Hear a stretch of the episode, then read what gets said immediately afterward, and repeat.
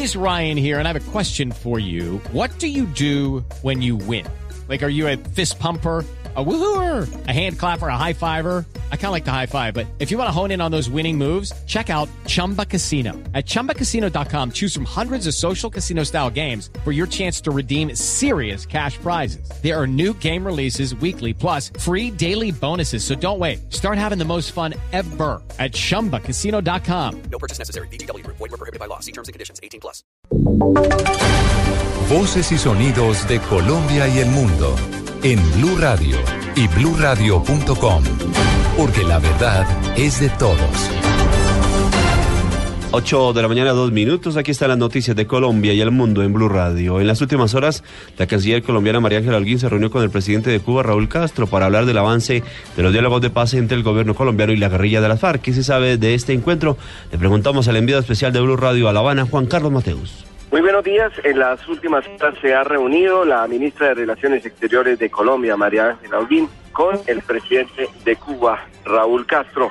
Y sobre la mesa han estado varios temas acerca del diálogo de paz que se adelanta entre el gobierno y las FARC, precisamente en esta etapa final del proceso. Además, la posibilidad de que se firme la paz como tal el próximo 23 de marzo, tal y como lo tienen pactado el presidente Santos y alias Timochenko, máximo jefe de agrupación, después de la reunión que adelantaron en el año anterior. Adicionalmente, se habría tratado todo el tema relacionado con la verificación de la ONU e incluso el tema del cese bilateral. Este es el panorama que se ofrece por el momento, aunque la canciller no se ha pronunciado y estamos esperando que a la entrada de la reunión en el día de hoy asiste al encuentro entre gobierno y FARC y nos da más detalles de lo que fue la reunión con el primer mandatario cubano. Esta es la información por el momento desde La Habana con Juan Carlos Mateos en Blue Radio. En noticias internacionales, mucha atención que 135 personas murieron en un ataque del Estado Islámico en el oriente de Siria y secuestró a 400 civiles. Los detalles, David Gallego. Oscar, así es. El Estado Islámico asesinó en Deir Ezor, en el este de Siria, a al menos 135 personas, según el Observatorio Sirio de Derechos Humanos. Son 85 civiles y 50 combatientes pro régimen. La mayoría fueron mediante ejecuciones. Además de eso, son cerca de 400 personas secuestradas, entre ellos mujeres y niños. Este suceso se dio en un asalto en el este de Siria en el sector de Al-Baghaliyet. Aseguran las fuentes locales que fueron llevadas a zonas controladas, las personas que están secuestradas por los yihadistas en la misma provincia de Deir, Ezor, de Deir así como la provincia vecina de Raga. Esta acción del grupo extremista es diferente a los bombardeos en Raga, en el este de Siria, que dejaron también 40 muertos, acto que también se le atribuye al grupo yihadista. David Gallego Trujillo, Blue Radio. Y la central de abastos de Bogotá, Corabastos, monitorea el precio de las hortalizas que podría haberse afectado por los efectos de las heladas. Laura Quiseno.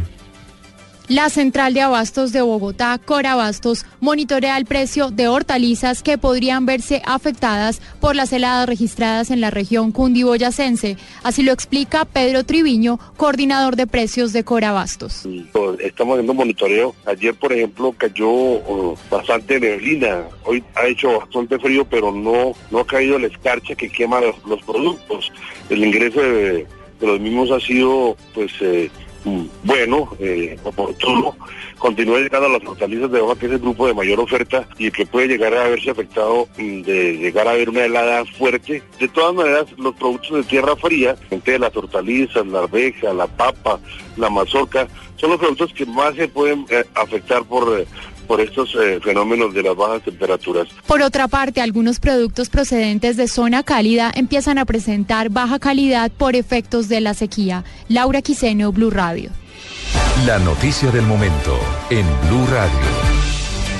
Y mucha atención que en los últimos minutos el propio presidente Santos acaba de confirmar a través de su cuenta en Twitter que fueron rescatados los pescadores que tenía secuestrados el ELN ayer en Morales, en el sur de Bolívar. El presidente dice, rescatados pescadores que tenía retenido el ELN, por supuesto castigo. Felicitaciones Colombia Ejército, ahora a perseguir a los responsables. Confirmación de la noticia que se ha producido en las últimas horas en el día de ayer, el secuestro de 20 pescadores en Morales, en el sur de Bolívar, pues el presidente acaba de confirmar a través de Twitter que fueron liberados por el ejército colombiano. Y por primera vez se encontraron a Alexis Viera y Jefferson Herrera, los jugadores de fútbol heridos en acciones delincuenciales en la capital del Valle del Cauca. El uruguayo le dio un mensaje de motivación al joven deportista para que pueda avanzar en su recuperación y pueda volver a caminar. La información con François Martínez. A la medianoche en el oriente de Cali, el ex arquero Alexis Viera visitó a Jefferson Herrera. El uruguayo se comprometió a acompañarlo en el proceso de recuperación para que ambos logren caminar. Para mí era una obligación estar acá, estar al lado de él. Yo me siento como una persona que lo voy a guiar, que vamos a estar juntos en esto, que lamentablemente en una circunstancia mala de los dos nos toca unirlo, pero bueno, Dios quiso las cosas así y nosotros hoy por hoy estoy compartiendo con él en la casa. Es un orgullo poder decirle lo que uno ha hecho, la terapia, qué fue lo que hice para recuperarme, solamente estar con Dios y mucha voluntad y sacrificio. Hoy en la tarde en el Estadio Olímpico Pasual Guerrero será el partido benéfico para recaudar recursos en favor de Jefferson. En el evento participarán exjugadores como Anthony El Pipa de Ávila, Edison El Guigo Mafla, Faustino El Tino Asprilla, entre otros. Desde Cali, François Martínez, Blue Radio. En deportes terminó en Miami el cuadrangular amistoso entre Medellín, Nacional, América y Cali. El poderoso y los azucareros ganaron en la última jornada. Información con Joana Quintero.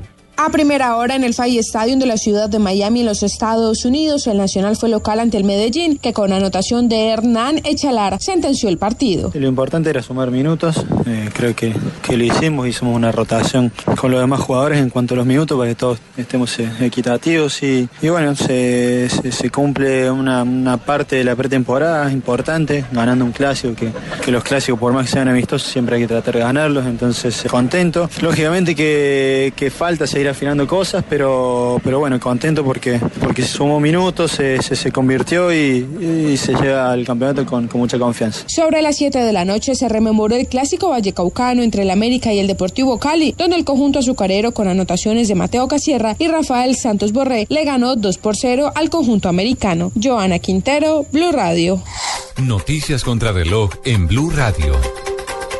A las 8 de la mañana, 9 minutos, noticias contra reloj, noticias en desarrollo. El primer ministro israelí Benjamín Netanyahu aseguró esta mañana que si no fuera por su país, Irán tendría ya armas nucleares y advirtió que el desmantelamiento de las sanciones internacionales que se inicia hoy dará más fondos a Teherán para financiar el terrorismo. La cifra, al menos 14 personas murieron en un ataque suicida contra la residencia de un miembro de la Asamblea Local al oriente de Afganistán, donde los combatientes del grupo Estado Islámico se implantan progresivamente en detrimento de los talibanes. Y quedamos atentos porque en la víspera del primer aniversario de la muerte del fiscal argentino Alberto Nisman, en circunstancias aún sin aclarar, su hija mayor, Yara Nisman, denunció hoy que su padre fue asesinado para infundir miedo. Ampliación de estas noticias en blurradio.com.